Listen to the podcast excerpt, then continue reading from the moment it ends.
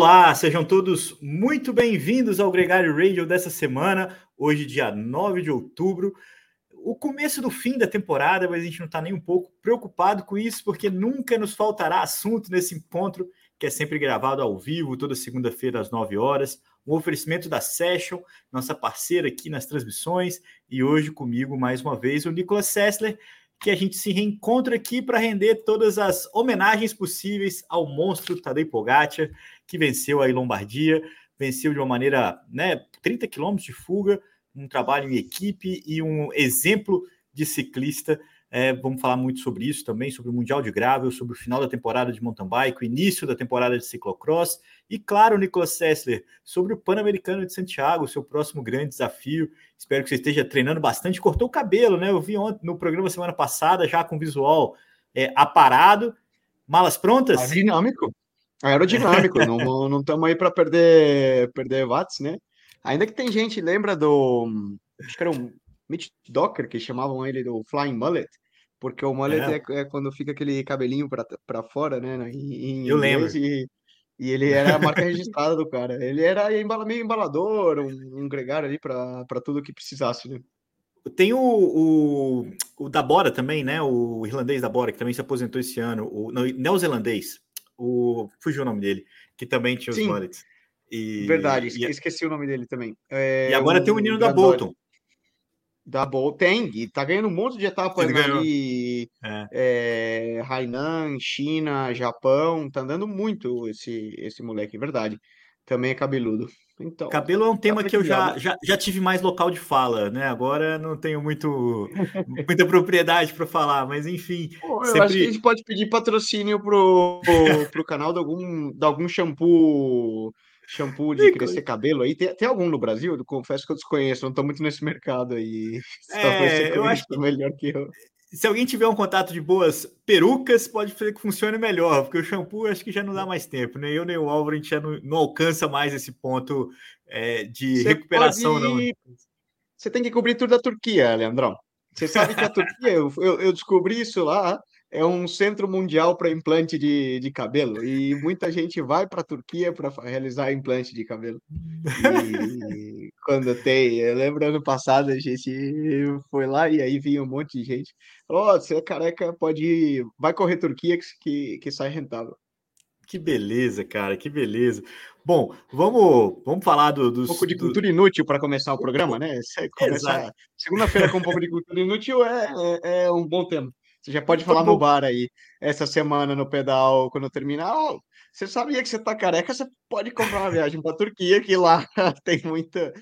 É... O bom que deu tempo da galera que pode acompanhar a gente ao vivo aqui toda segunda-feira entrar. bom dia a todo mundo que está aqui com a gente. Lembrando que esse podcast depois fica no YouTube, cada vez mais gente acompanhando a gente no YouTube. Então, é, se inscrevam no canal, sigam a gente, tem uma série de conteúdos para quem está chegando agora, é, toda segunda tem o Radio, toda quarta-feira ou tem o MTB Pass ou tem o Gregário Tech, e toda sexta-feira a gente tem um episódio novo no Gregário Cycling.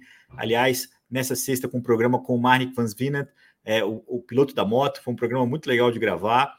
E na próxima quarta-feira a gente tem o Nino Schurter, no Nicolas Sester. Primeira vez já, a meta é falar menos de cinco vezes chamar de Sidney, mas é Nino Schurter na área, cara. Muito legal, um papo muito bacana do Álvaro e um convidado, né? O Eric Brusco, que esteve com a gente nessa gravação, um dos maiores ciclistas da história de todas as modalidades, sem dúvida, é, o Great of All Time do mountain bike.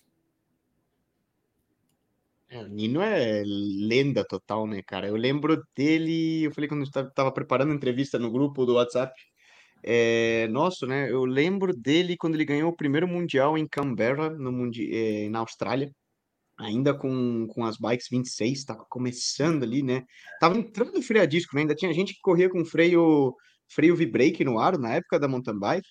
E eu lembro, era uma, uma Scott ah, que eles tinham com canote integrado, e eu lembro, tinha um pôster em casa do, do Nino vencendo esse Legal. mundial. Ele bateu o Absalom no é? sprint. Então, é, você pensa isso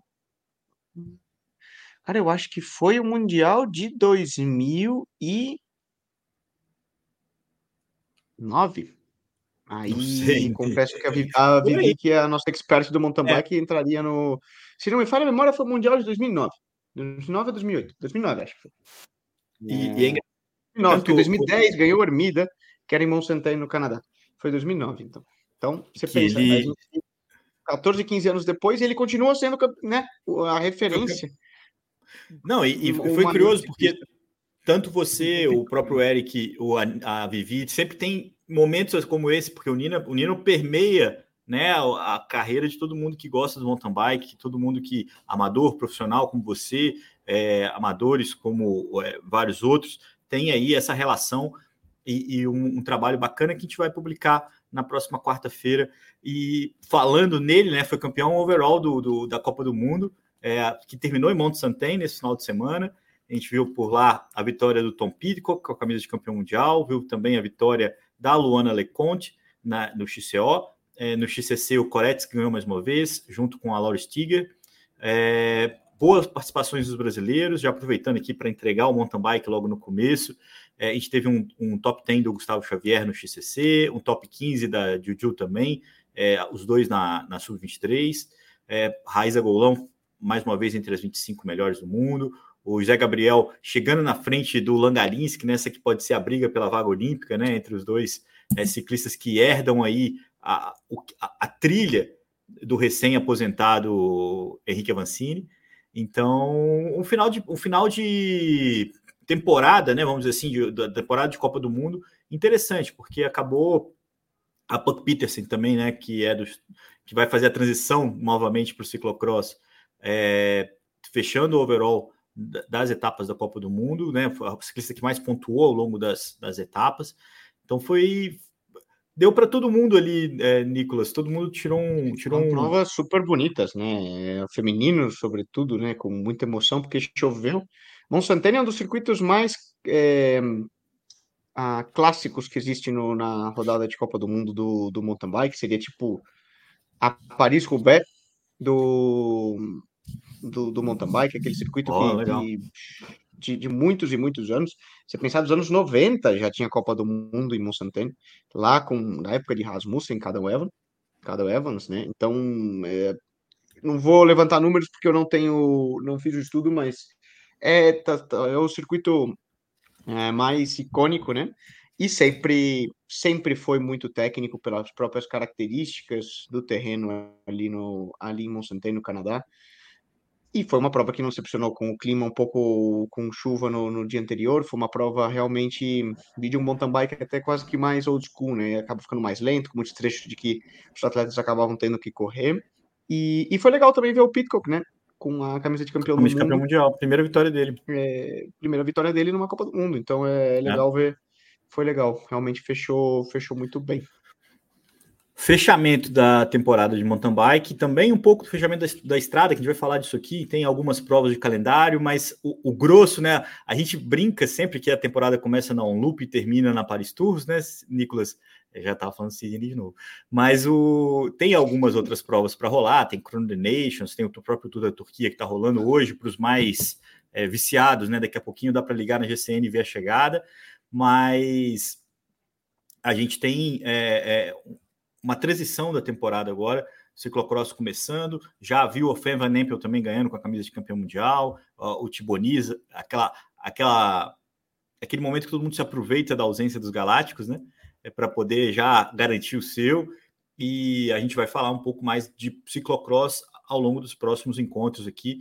É, agora, é, o que eu queria, o que eu, a gente acabou perdendo aqui o começo da conversa, Nicolas, porque é, eu queria ouvir um pouco de você. Da, anunciaram oficialmente, ou melhor, ficou mais claro o percurso do Pan-Americano.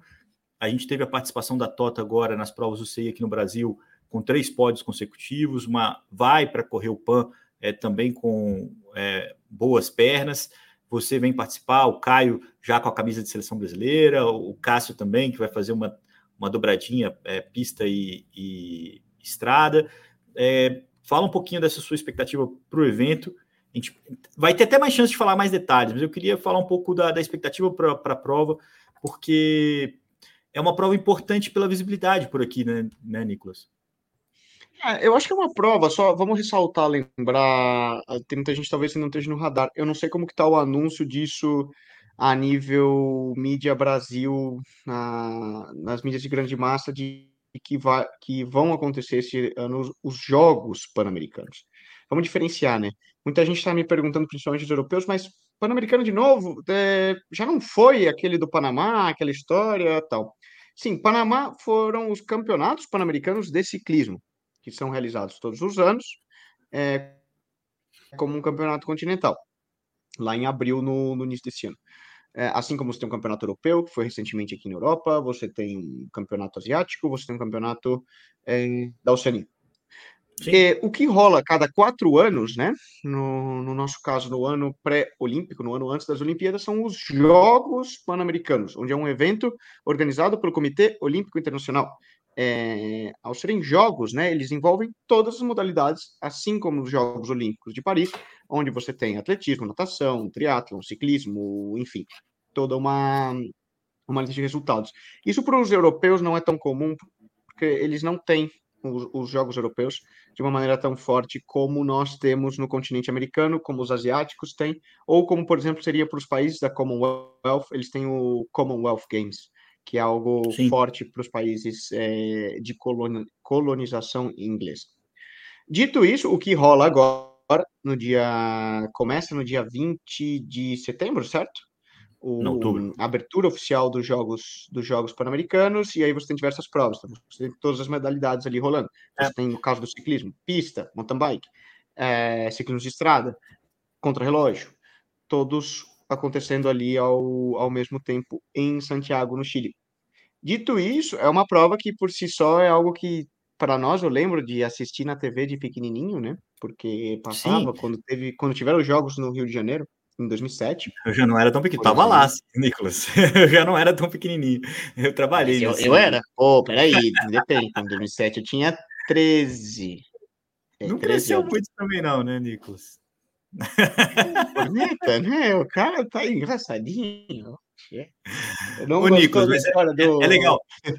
O, o, que eu tô, o que o, o que é importante para o pessoal entender, por exemplo, o Márcio Mai conta até hoje que em 2003 ele tinha chance de ganhar medalha né, e, e recebeu a ligação do presidente.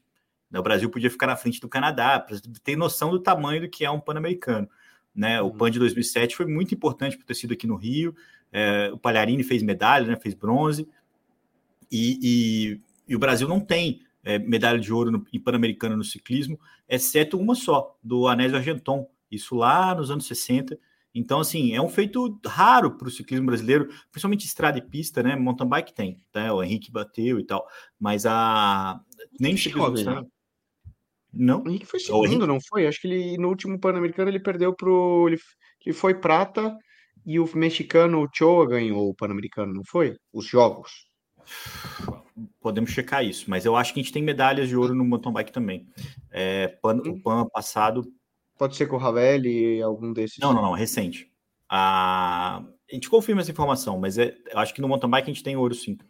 Mas o fato é que é raro, é raro e é importante e tem uma grande visibilidade. Essa semana, esse final de semana, a gente viu as meninas do, da ginástica rítmica, né? As super meninas, né? A Rebeca, a Flávia, é, ganhando medalha, disputando com a Simone Biles com afinco ali, e, e elas vão ao PAN tem uma, uma relevância importante para quase todas as modalidades, é, trazendo ciclistas, ou trazendo esportistas de alto nível em todas as modalidades. Então, é, fica aqui já desde já uma, uma, uma, expectativa do que vai rolar nesse, nesse Pan-Americano. A gente tem uma delegação interessante é, nas, nas, quatro modalidades, né, no BMX, no mountain bike, na pista e também no ciclismo de estrada, onde você vai estar lá correndo com a camisa da seleção.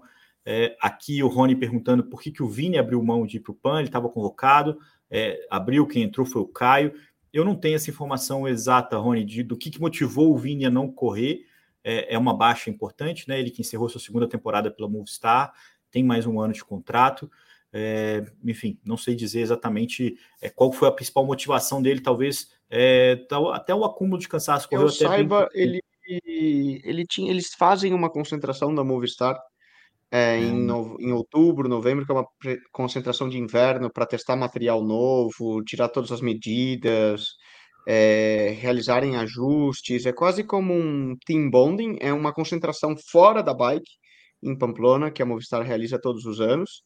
Obviamente é obrigatório para que ele participe e é justo na semana pré-PAN, que é essa semana do dia entre o dia 21 e o dia 29, a prova do ciclismo de estrada No Pan-Americano é no dia 29 de outubro, então domingo, e a concentração rola nessa semana aí. Entendi. Não sei exatamente ah, então... que dia é segunda-feira, mas eu acho que é do dia 22 ao 25, 26, e aí era aquela coisa, até poderia, mas seria muita forçação de barra, eu acho que eles preferiram falar, olha, você vai estar sem treinar, você vem de férias, você não vai conseguir se dedicar e preparar, passa a é. vaga para. Lembrando que é o último ano dele como star, que ele tem que se preparar da melhor forma possível, todas as concentrações possíveis, é, né? Não é hora de, de, de escorregar um pouquinho.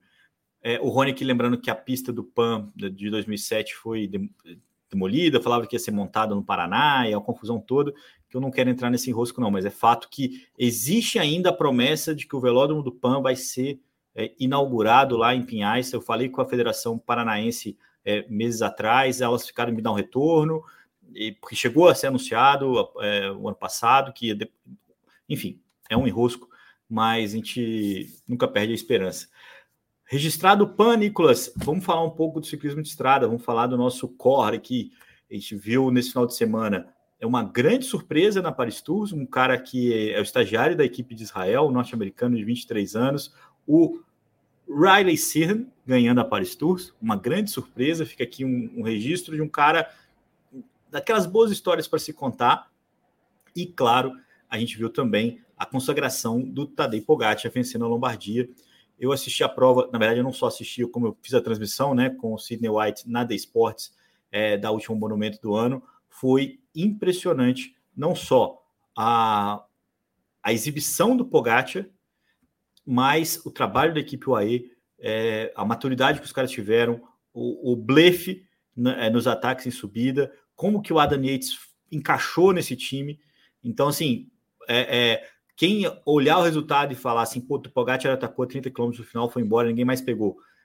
Foi, foi exatamente isso que aconteceu. Mas um trabalho muito interessante da equipe UAE. É, usando basicamente foi isso que aconteceu mas ele não carregou nas costas sozinho. É, foi, um, foi um trabalho não, bacana não. E que merece ser visto. É, a gente tinha muita expectativa para o embate né, com o Roglic e com o Renko. O Renko caiu duas vezes, não, desculpa, caiu uma vez, depois ele teve um outro entreveiro com o Marquich, ainda conseguiu ficar ali entre os primeiros, o, o, o, belga, mas o fato é que a gente não viu disputa é, do Renko com os outros dois, com os eslovenos. O Roglic é, faltava para ele alguma coisa, conseguiu buscar um terceiro lugar, né?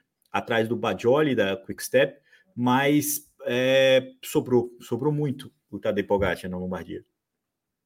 É, tava em outro nível, né?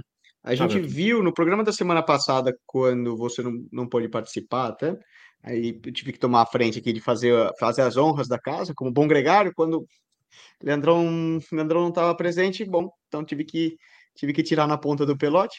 É, não, brincadeiras à parte, a gente falou que tinha rolado né, o Giro da Emília, na qual foi o primeiro embate dessas clássicas italianas Sim. que vão finalizando a temporada e ele realmente já tinha levado a melhor o pódio em cima do em cima do Roglic e, e de todos os outros. Agora, ele realmente entrou para para Lombardia como o ciclista como favorito e realmente arrematou, né, todo um trabalho da, da equipe UAE que nota 10, muitas vezes a gente, a gente pensa muito, né, disso, olha, ah, Pogacar atacou faltando 30 km, foi é. sozinho, arrebentou, nossa, o cara tá em outro nível.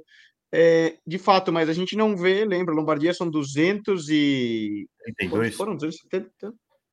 200 e... 32. Agora, exato. É, a gente não vê os outros 220, 230 antes do que rolou aquilo para que ele pudesse chegar ali e arrematasse daquela maneira. A gente teve muitos momentos, né? Outras equipes tendo que ir para a ponta, Bora tentando é, controlar e voltar. Foi uma prova bem dinâmica. Lombardia sempre costuma ser, né? Pelo próprio terreno ali no, no, norte da Itália, como a gente falou, é uma clássica de escaladores, é uma clássica de punchers, né? De, de ciclistas que conseguem subir muito bem. É. E foi. Eu gosto de assistir Lombardia. É um monumento meio esquecido, né, Leandrão? A gente já tá todo mundo meio cansado, né? Já tá todo mundo. É, não tem aquele vigor, né? Assim, tipo, nossa, foi E3, Estrada Bianchi, On Loop, tá todo mundo ali babando pelo que vai vir. Na Lombardia já tá todo mundo já pensando no ano que vem. O próprio Roglic, né? Que tem, assinou o contrato com a Bora Hansgrohe pro ano que vem.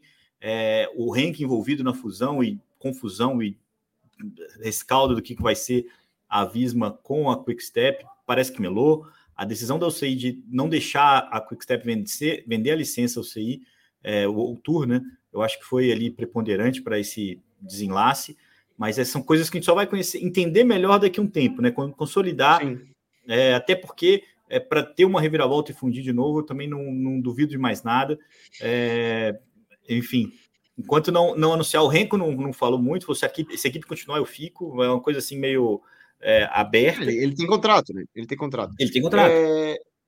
Exato, a gente falou muito disso, debateu um montão no programa da semana passada, né? E colocava um lado, um outro, e, e um dos pontos que eu até levantei na para quem acompanhou o programa da semana passada vai lembrar, falei, olha, eu acho muito difícil que a UCI não entre como um órgão regulador tentando dar uma segurada nessa onda, porque até seria um, um injusto ou que as duas equipes se mantivessem, né, correndo praticamente com o mesmo o mesmo paying agent, porque seria um, uma situação de desigualdade dentro do pelotão. Então é realmente o que a gente está vendo. Mas de novo, hum, suposições, né? É, é. ainda vai. Nós veremos outras semanas. O fato de Roglic sair da equipe, que era um contrato pesado, você pensa que são aí de uns 5 milhões de euros que libera no, no budget da, da Jumbo. Eles precisavam que o Roglic saía, é, saísse, não por uma questão de performance, não por uma questão de não encaixar dentro da equipe, mas por uma questão de, de budget. É, bom, a gente tem muitas estrelas, né? Às vezes a gente vê um jogo, um time de futebol que por um período tem uma, uma é. equipe super forte, mas acaba tendo que deixar que alguns é, algumas peças muito... dessas estrelas saiam porque eles não são capazes de dar manutenção, né? Seguir por muito tempo. Então eles preferem, bom, vamos manter Vingar, vamos manter Van Aert. Muito e, provavelmente essa grana, né, Nicolas? Segura o time de desenvolvimento e até, talvez até o time feminino. Né? O, o, o gap que eles conseguem abrir com a saída do Roglic é, mantém é, a estrutura da equipe é, em várias outras frentes, porque na verdade a gente falou disso na transmissão, né? E não o é só sucesso da Jumbo criou um monstrão, né? É, é, é, é, uma é tão rico, é tão vitorioso que também é difícil de carregar, né? Então você tem uma massa ali grande de gente que está pendurada nesse projeto. É, eles primeiro anunciaram a saída do, do time de esqui, de patinação, né? Que também estava é, é, é, muito forte na Holanda, né? Uma modalidade muito forte, patinação no gelo mas é eles foram se para poder, poder sobreviver. Né? E, e essa claro. fusão seria uma, uma questão de sobrevivência para Jumbo. É, lembrando que Jumbo é o patrocinador, então ano que vem não vai ser mais Jumbo o nome, mas do projeto da Jumbo. E a gente tem uma, uma, uma expectativa do que vai rolar ainda. Concordo com você, o Roglic saindo ajudou né, para eles conseguirem se centrar na nova realidade. Parece que é o esquema com a Amazon também não deu certo não deve ficar. Agora eu te pergunto, das opções que, que o Bora, que possivelmente o Roglic tinha na mesa, é, você gosta da, da ida dele para Bora? Gosto, gosto.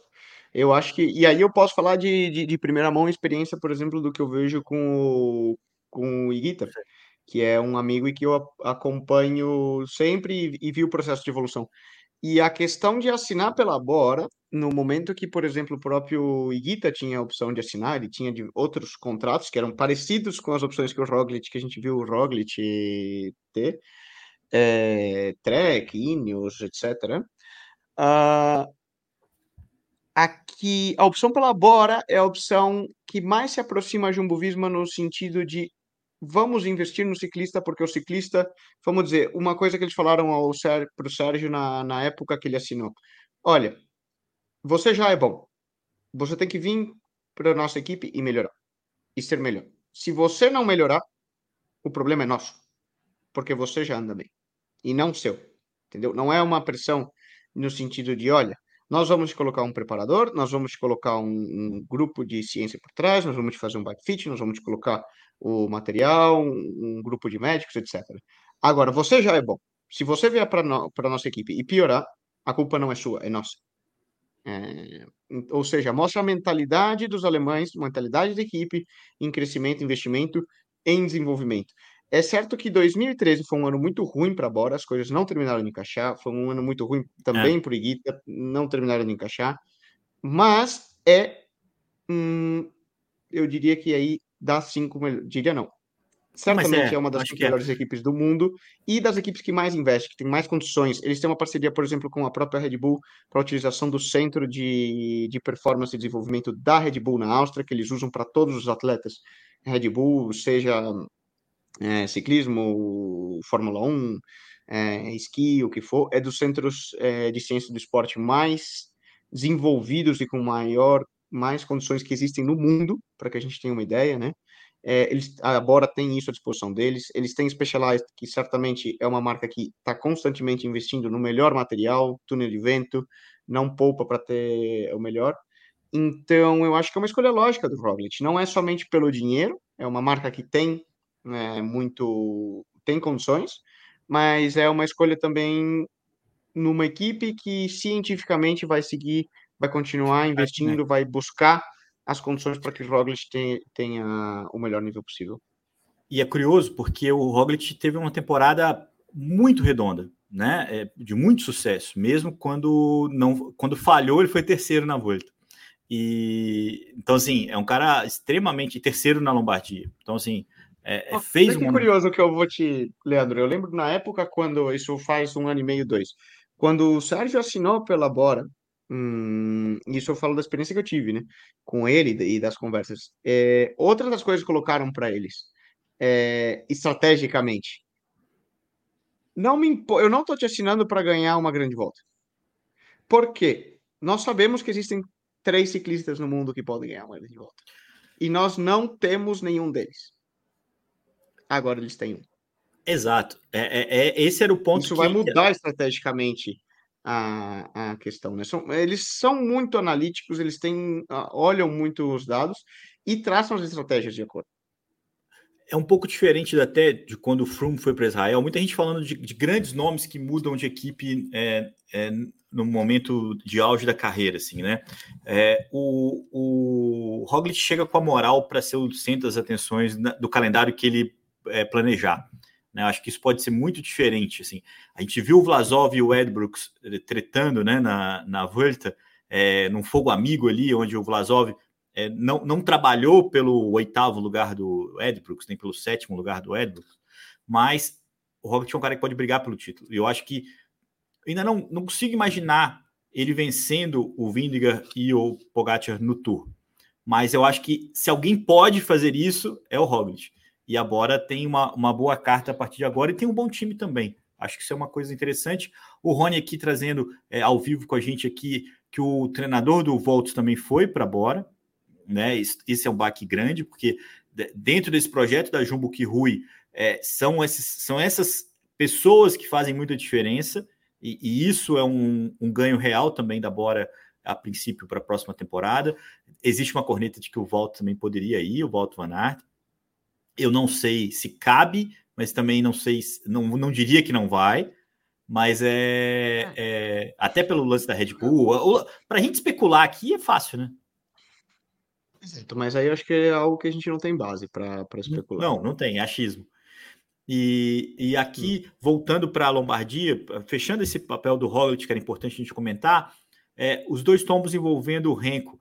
O primeiro custou a ele é, o diferencial para brigar pela, para brigar pela vitória. Não acho que necessariamente ele ganharia, não acho que, é, que foi o tombo que tirou ele da briga, mas todo ralado, todo machucado, se já era difícil, ficou ainda mais complicado, né? E um tombo bobo, né? Um toque de roda, parece que ele não caiu sozinho, parece que ele tocou, é, mas ele é, o, ele é o primeiro da imagem que, que, que escorrega e leva junto o ciclista da equipe UAE, né? O Bax, que abandonou e com uma fratura de fêmur ainda por cima. É, se ferrou grave esse jovem que é muito promissor. E, e o Renko ficou ali, na hora que a prova empinou, ele ficou para trás. Depois ainda conseguiu se recuperar, perseguir, né, é, é, é, buscar ali, é, junto com um grupo que, que ele tentou coordenar, tretou lá com o Marquis, e aconteceu o segundo tombo, é, com o Marquis tocando a roda traseira dele, aquele típico tombo que o ciclista de trás cai, o da frente nem, nem percebe né, o toque de roda ali. É, uma uma, um vacilo do Rich, né, Nicolas? Não tem como não, não ver assim um tombo como esse, né? Você tem pitaco sobre isso? Não, é coisa de corrida. É famosa bobeada de quando você tá meio no limite, tá cansado, é. tem tensão. É, é, é curioso porque ao vivo. Não, não acho fiz... que foi, como você falou, não, não teve um culpado ou desculpado. É... Acontece, ponto. É, eu faço até um meia-culpa aqui, porque no ao vivo eu achei que o Renko tinha freado. E, ah, e o Renko faz o movimento, ele, ele mexe a mão na hora que toca. E ele, uhum. de fato, por estar ali fora do, do grupeto, ele tira um pouco a velocidade, né? Mas uhum. é, é, é, é, impossível falar que ele freou, não acho que ele freou, e, e não tem como não ter é, sido culpa do Rich. Né? O Rich, quer, quem podia ter evitado esse, esse tombo é o próprio ciclista suíço da UAE, que fez um final de temporada bem honesto, né? Tava, tava com um bom papel também, mais uma vez, e, e mais uma prova de que a UAE tem várias frentes, né? Tem várias cartas. Nesse final de semana eu fiquei realmente muito impressionado com o Maica, com o Ulisses, com os caras trabalhando para o Pogacar, e eu acho que isso é feito quando você tem um cara que, que tem o poder de decisão do Pogacar também, né? Porque o que o Adam Yates atacou na última subida e provocou todo o rebuliço, é uma coisa que você só faz quando você sabe que tem lá atrás um cara que, que vai segurar claro. a bronca. É, claro, é... você fala, meu, vou tocar o terror aqui e me matar, que se der certo, deu, e se não der, eu puxo o bilhete aqui pro lado e tem outro aqui que vai, vai bater no peito. É, e é, é muito bom poder correr assim, porque às vezes dá certo. É. Quando você menos espera, você sai numa dessa e dá certo. Uhum. E se não deu certo, lindo, vai pelo outro. Então, é, é por isso que a gente sempre fala, né? O poder de ter uma equipe forte te amplia as possibilidades e até de que o, o supostamente o Gregário acaba levando melhor e, e ganha. Ele Pô, não tem que correr tão na defensiva. Ganhou, né, o GP de Montreal, depois de... É, que é uma prova é, Tour, ganhou é. também outros eventos. É, vive um grande momento pessoal, né? Foi terceiro colocado no Tour de France. Tudo isso é, com um calendário onde ele atende também é, ao, ao Pogacar, é uma boa carta sobressalente ali, né? Um, um, segundo líder, mesmo que o degrau seja alto entre eles, né? Tá sempre ali na, na, na, opção e fez uma temporada muito boa que colocou ele entre os 10 melhores do ano da Velador, né, Nicolas? É, o Adam Yates é um desses nomes que se, se, se prontifica a ser eleito, ele não vai ser eleito, né?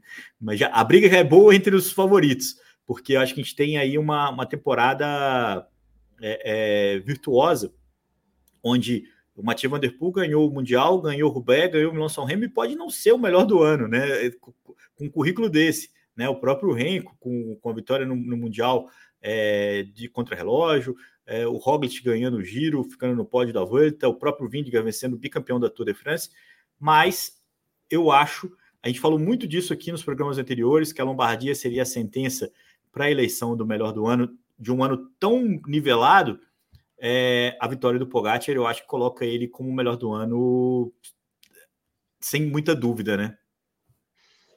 Ou você ainda tem dúvida?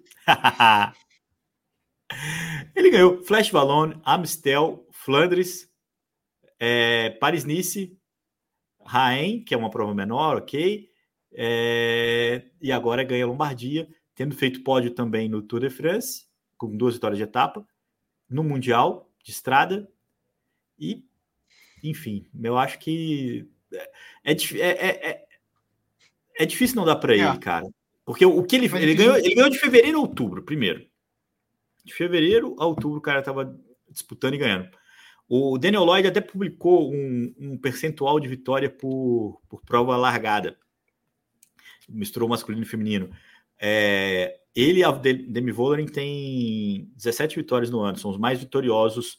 Eu não vou colocar o Miguel Angel Lopes nessa conversa, tá? Porque o que ele fez é uma coisa que meio. Ah, não, aí não vale. E, e foi provas menores. Não, não, não, não. É, então, para mim tem um belo de um asterisco, não vou contar ele aqui nessa resenha. Hum, Mas não, o fato não, é, o Pogacar tem mais vitórias, pode ser ultrapassado pelo Philipsen, isso é real, né? A gente pode voltar a ver um velocista como o maior vitorioso da temporada, mas por enquanto é o terceiro ano consecutivo que ele tem o maior número de vitórias. E uma vitória a cada. É, 35 vitórias a cada 100, 35% de aproveitamento. Então, a cada uhum. é, três provas que ele larga, uma ele ganha. Isso contando etapas, contando etapa de sprint, contando uhum. etapa de contrarrelógio, contando. É, é, é uma parada muito impressionante. Então, o Philipsen tem 28%. É, e os não, outros. É muito mais que ele não é um velocista, né? Ele não é um sprinter. Pois é. Normalmente é. um sprinter acaba vencendo mais no ano, né? Por ter mais possibilidades. Sim, é. Lembrando que. O problema é que ele não ganhou o Tour, né? É pois é. E, e, e, o, e o Vindigar é o bicampeão do Tour. Eu, né? eu, eu concordo que, para mim, o melhor ciclista da atualidade é o Pódio. Eu já falei isso diversas vezes. Mas é o do ano. É, é, é quem fez a melhor temporada. É, não é o atual melhor ciclista. Né? É, essa briga é. Tanto que é uma votação e pontua. Então, o segundo colocado vai ganhar quatro pontos, o primeiro vai ganhar cinco pontos. Os, os, né, as, as pessoas que votam para o Velodor. E o Vanderpool? Exato. É, Ganhou o ciclo... Mundial de Ciclocross, o Mundial de Estrada? Ganhou o San Remy Paris. É, é, é um feito é. também raríssimo. e o Vindiga, que foi bicampeão do Tour de France? E daquele jeito, né, soberano, sem dar muita chance para o azar. Né? no primeiro ano foi um pouco mais surpreendente, no segundo foi irretocável. Então é, é, é difícil, essa eleição especificamente é muito complicada para a gente decidir quem foi o melhor do ano. Acho que no feminino a gente tem uma boa briga entre a Demi Vollering e a, a Lotte Kopeck, mas eu acho que a temporada da Demi Vollering foi mais completa, porque além de tudo foi conseguiu vencer a Van Vluten né, é, nativa. Esse é um feito enorme, porque é, é difícil, então vamos ver, vamos ver como é que vai ser a votação. Eu estou curioso como é que é, é, é, é, impressionante o Vindiga ganhar duas vezes o Tour de France, não ganhar o Velodoro em dois anos consecutivos e, e tudo bem, né? Não vai ser uma coisa assim extremamente injusta se ele não vencer é, esse prêmio que é feito pela AESOL, né? É, é a mesma organizadora do Tour de France e faz o Ballon d'Or, que também é um evento importante no futebol e fica aí uma, uma boa uma boa discussão para os próximos dias. A gente pode fazer até a brincadeira que a gente fez eh, quando a gente falou do Velodor, quando anunciou o top 10, que a gente fez, a pessoa vota, né, os cinco primeiros e pontua, depois faz a soma dos pontos, porque vai dar uma bagunçada. Importante lembrar que o Sepkus não entrou nesse top 10, porque a nomeação foi antes do da Volta, e eles tinham tanta uhum. certeza que a Volta ia ficar né, entre os. O Vindigar ou o Roglic, né? Ou, ou o Renko, que né, nem, nem imaginaram que o campeão da Volta podia fazer parte desse grupo. É, é uma coisa que chama atenção nesse, nesse sentido. Um tema que a gente não pode deixar de falar aqui também, Nicolas, e tem muita gente perguntando. Aliás, ontem eu abri uma caixinha de pergunta para a galera participar do radio e, e o uh, Ariel, não, Xavier, perdão, mandou essa pergunta, perguntou se o, o Gravel veio para ficar e a gente teve o Mundial de Gravel esse final de semana. E aí. A pergunta é sim, sim, veio para ficar. Como ele vai ficar, a gente ainda vai descobrir. Qual é o lugar dele? É minha, é minha dúvida. Exato, é minha dúvida. Isso eu acho que ninguém sabe responder ainda. É, a gente viu esse segunda edição do Campeonato Mundial nesse final de semana em Vêneto, ali pertinho de Treviso, é, a vitória da Cássia Neuadoma e do Matei Mohoric, os dois ganhando na Elite. A Cássia não ganhava desde 2019 uma prova é, Elite né, na estrada, conseguiu conquistar esse Mundial, então, assim, tem um valor especial para ela, mesmo que não tenha esse valor todo, né? Assim, é, é, muita gente perguntando qual que é o lugar é, desse título, né? Para o Mohoric também. Mohoric foi um ciclista que fez uma temporada de clássicas, né? Um cara que já ganhou São Remo, já ganhou, né? É, fez uma temporada de clássicas, dá um loop até a Liège, ele correu desde as, as clássicas de pavê até as clássicas é, Ardenas e correu todas elas em bom nível, não conseguiu ganhar, depois é, foi muito bem é, é, no Tour de France, depois é, Renew e Tour, fez um calendário para poder ganhar, né? Ganhou na Polônia, ganhou no Renew, é, ganhou também uma etapa na Croácia, não brigou pela geral por problemas é, de, de, incidente de prova, ficou fora do Mundial de Estrada. Muita gente acha que foi um erro, mas ali ele não queria, é, ele achou que ele não tinha chance, ele não tinha protagonismo na equipe com o Pogacar e, e foi vencer o Campeonato Mundial de Grável. Ele agora tem um título na Júnior, um título na Sub-23 na estrada é, e um título na Elite no Grável. Eu acho que eu torço para que ele ganhe o Mundial de Elite. Eu achei que esse ano ele podia ter corrido, era um percurso que favorecia ele, mas como eu falei, ele optou por não correr. Ele optou por não correr porque talvez ele não quisesse dividir isso com o Pogacar. Eu não sei o que, que. Ele racionalmente falou assim: eu tinha mais chance de vitória correndo as outras provas. Ele, ele deu essa declaração. Né? Então ele a gente pode entender que ele não quis ser coadjuvante no Mundial quando é, ele optou por isso. Mas é, é esquisito. Eu acho que ele perdeu uma, uma, boa, uma boa chance e consegue esse resultado no Mundial de Gravel. É, não é, não é muito, mas é uma coisa legal, né, Nicolas? É, assim, é uma, uma camisa arco-íris, é uma. Dá licença, né? Olha, olha a lista de resultado. Passa, passa o top 5 para a galera ter uma noção. E o feminino também, né? Por exemplo. É. O, o, Você me pegou aqui de surpresa, Nicolas Sessler, mas eu consigo te pegar isso já. Que é... eu abra aqui? Eu, o... eu abro não, ele ganhou, ele ganhou do Vermes, né? Que é o ciclista que correu com ele, inclusive, no Rio Tour, né? O irmão do campeão mundial do ano passado. Ganhou do Sim. Cono Swift, né? Da Ineos. Em quarto ficou o Alejandro Valverde, que a gente precisava né, muito falar disso, porque uhum. é um cara que se aposentou no ciclismo de, de estrada, né? E conseguiu é, esse, esse feito, batendo o Keegan, né? Que é um cara que veio do, do meio, né? Do mountain bike. Ele, o Keegan Swenson talvez seja o mais especialista, de, foi o único especialista é. de gravel é, nesse top 5, né? Que ele corre todas as provas nos Estados Unidos e realmente vem dominando a temporada do americana de gravel, né? Que ainda, né, existe uma certa polêmica de que o gravel de verdade está nos Estados Unidos e que essa é a essência, que a UCI está fazendo algo que não é ainda, mas o fato é, o Mundial de Gravel é o que rolou esse final de semana na UCI e... Eu queria dar uma, uma, uma, uma, uma pontuação aqui nesse, nesse processo, porque o gravel começou nos Estados Unidos, teve uma grande ascensão, é, surgiu com uma grande cultura, né? Então falava assim que era uma coisa específica, tem bicicletas específicas, tem roupas específicas, tem características de prova específicas, né? De autossuficiência, é, longas, né? Tem o Unbound, que era o antigo Dirty Kansas, que é a grande referência, né? Que é uma prova de 300 quilômetros, 200 e tantos quilômetros nas suas versões, onde os ciclistas pedalam é, com, autossuficiente, né? Sem, sem, sem caravana, sem nada. E, e demorou muito para que a galera que curtia essas provas aceitassem é, o calendário UCI. Então, esse é o segundo ano. A UCI apostou na participação dos ciclistas World Tour, então, não só no Mundial, mas nas etapas do UCI Series. É, tem sempre a presença de alguns ciclistas, de ao menos é, alguém de alguma equipe. É, as equipes são convidadas a, a, levar seus ciclistas. O Carlos Verona fez boa parte do calendário é, de gravel com a Movistar. É, e, e assim vai. Né? Então, os caras estão rodando na, na, na, na, A UCI usa o poder dela para trazer é, os ciclistas aqui para correr também. E a gente teve uma representante brasileira só na prova. A Flávia Oliveira finalizou a prova na 53ª colocação. A Flávia teve é, problemas me é, mecânicos com câmbio, largou lá atrás, porque vale o ranking UCI para os grids de largada, igual no mountain bike. E duas coisas me chamaram a atenção. Antes da prova, a Flávia falou assim: é, o percurso estava muito legal. Não tem comparação com o percurso do primeiro ano. É um, algo muito mais próximo do que é o gravel de verdade. Então, eu já fiquei surpreso, porque a Flávia foi uma das pessoas que criticaram a prova no ano passado, é, inclusive não participando.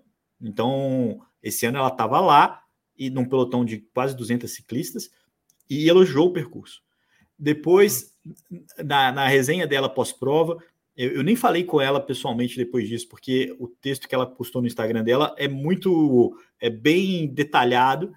Ela fala, ela termina falando assim: agora é me preparar para as provas do CI do ano que vem para poder largar mais na frente. Então, assim, Sim. quando você tem uma ciclista que se encantou pelo gravel nos Estados Unidos, que está mais raiz do que qualquer outra coisa, é, falando, terminando o texto dela falando isso, é porque comprou. É porque hum, comprou a ideia. Porque gostou. Gostou. Porque gostou. Porque gostou e porque viu a dimensão, porque viu a, o cenário. E eu não sei é, o que, que vai ser. Se, porque assim, a gente tem no ciclocross, por exemplo, uma, um preenchimento de uma, uma parte da temporada onde não tem prova de estrada, né? E tem condições de espetáculo muito atípicas, né? Assim, é, é, uma, é uma prova curta, é uma prova televisiva, é uma prova em circuito. Então, os caras, é, os galácticos, né, que vieram do ciclocross ou que fizeram boa parte da, da, ascensão deles no ciclocross, correm na estrada e você quer ver esses caras também no ciclocross. Com isso, você cria simpatia, né? Mariano Voss, é, Mathieu Vanderpool, Tom Pidcock, Walter Van Aert e por aí vai. Mas não é uma coisa é, totalmente conectada, né? não é fato que, que um vai brilhar no outro e vice-versa. E no grave também não vai ser muito diferente. né? Você tem é, nessa edição especificamente, você estava falando do, do, do, resultado né, dos, dos primeiros colocados. No, no feminino, a gente viu a Neua Doma ganhando, a Silvia Persico, que é uma ciclista que ganha tudo, inclusive o ciclocross, é, sprint montanha, uma das ciclistas mais polivalentes da atualidade da equipe UAE, é, fazendo segundo, e a Demi Vollering, é, incansável, fazendo o terceiro lugar. E aí a gente viu é, outras duas neerlandesas, a Yara Kastelin e a Laura, Lorena Wibbs, fechando o top 5. Depois a Lauren Stephens, a Simone Boyard, a Nian Fischer-Black, fazendo oitavo, a Gaia Realini, aquela pequenininha ciclista escaladora da Trek também, porque aliás tinha muito subida no circuito, e a Tiffany Crono, que é a, a, né, a, namorada do Walter Bottas, inclusive, que é, é a ciclista que veio é, do, do, do Gravel Raiz, né? Que faz uma temporada bem é, mais. Ela, ela faz os dois, né? Ela, é ela faz os dois. Ela faz os dois. Né? Então, assim, a, a, sensação que eu tenho, Nicolas, é que o Gravel ainda é uma coisa. É, eu até concordo que já pegou, mas ainda para se descobrir qual que é o nicho, qual que é o, a, onda, é, é, foi muito curioso ver os caras com a plaquinha. É, é muito é. curioso. e, e, dobrando a plaquinha. Então, tem umas coisas ainda muito misturadas. E aquela discussão sobre a cultura grável, sobre como se vive o grável né, nos Estados Unidos, é aquela coisa um, um, pouco menos competitiva, um pouco mais cooperativa, uma coisa de sair das estradas, de ter menos riscos, de ter mais contato com a natureza. É, é que eu ainda não sei é, como que isso fica, inclusive aqui no cenário brasileiro. Então, assim, a bicicleta de grava é uma bicicleta interessante, que é uma bicicleta que mistura as principais características das outras modalidades. É, eu, lembro que em 2015 eu fiz uma matéria para Go Outside, Nicolas, falando sobre o gravo. Putz, já tem oito anos. Isso. arrancar, né? Eu lembro da, da, os amigos, era o, era o Tato era... Bola, como era o a, a bicicleta meio pato tatu, alguma coisa. É, então, é uma coisa ornitorrinco, assim, né? O, o Gravel é. Grinders, é, Gravel Grinders era o primeiro, a primeiro nome assim da, da, da expressão, né? Porque era uma coisa muita informação. E, e eu acho que essa, essa cultura ainda está ainda, eu não sei o que, que vai ser. Desenvolvendo. É... Desenvolvendo. É. Eu acho que é um pouco o que era o mountain bike quando nasceu, né? E, e tudo. Vamos. É, precisa dar tempo. Vamos ver o, é. como que vai evoluir. A Quem assistiu voltando, a, voltando à pergunta, o Gravel veio para ficar? Veio. Como ele vai ficar? Eu acho que esse é um, um processo em desenvolvimento. É, também acho isso. É... Antes da gente se despedir, vamos citar aqui a aposentadoria do Thibaut Pinot foi muito bonita na Lombardia. A, a galera é, comemorando com ele. O vídeo da Grupama FDG é muito legal dessa despedida. É um cara que marcou uma época, né? Muito mais pela simpatia ou, ou muita gente não gosta dele, então não dá para falar que é consenso a simpatia, porque ele é um cara, né, difícil. Mas é, do que pelas vitórias, ele mesmo falou disso, né? Que ele gostaria de ter vencido mais do que ser tão querido. O, o Emmanuel Evite também aposentou, vai ser gregário no Valverde no Grava, não tem a menor dúvida disso. É, ou assumir o papel de diretor na Israel, na, na, Movistar. na, Movistar. Pode ser, ele sempre participou é. muito da organização e tudo. Eu duvido muito que o Eusébio não. Aí, se ele quis aceitar outra história, mas duvido muito que o Eusébio não tenha oferecido para ele um, um lugar atrás da direção do. Eu do também acho isso a continuidade do Rojas, né, que é o outro veterano da Movistar, também está sendo discutida. Muita gente acha que ele pode não é, é, pode aposentar esse ano também. É, trazendo o calendário para o final, para essa semana, né, a gente tem o Tour da Turquia. É, Mark Cavendish está lá, é, voltando da, da, do tombo dele do Tour de France, renovou para o ano que vem. É curioso ver o desempenho dele lá. É, eu sempre acho curioso, porque é, é a prova onde ele voltou, né, né com a Quick Step. ganhar, né? Voltou e é uma prova que, que ele desdenhou. Eu lembro dele no auge da arrogância dele, no auge do domínio dele, falando que tu, é, Turquia era prova para o Graipo, não era prova para ele. Então ele teve que engolir vários sapos para estar tá lá. É, e o, o Jasper Phillips é uma grande referência. Eu sei que vai ter uma subida.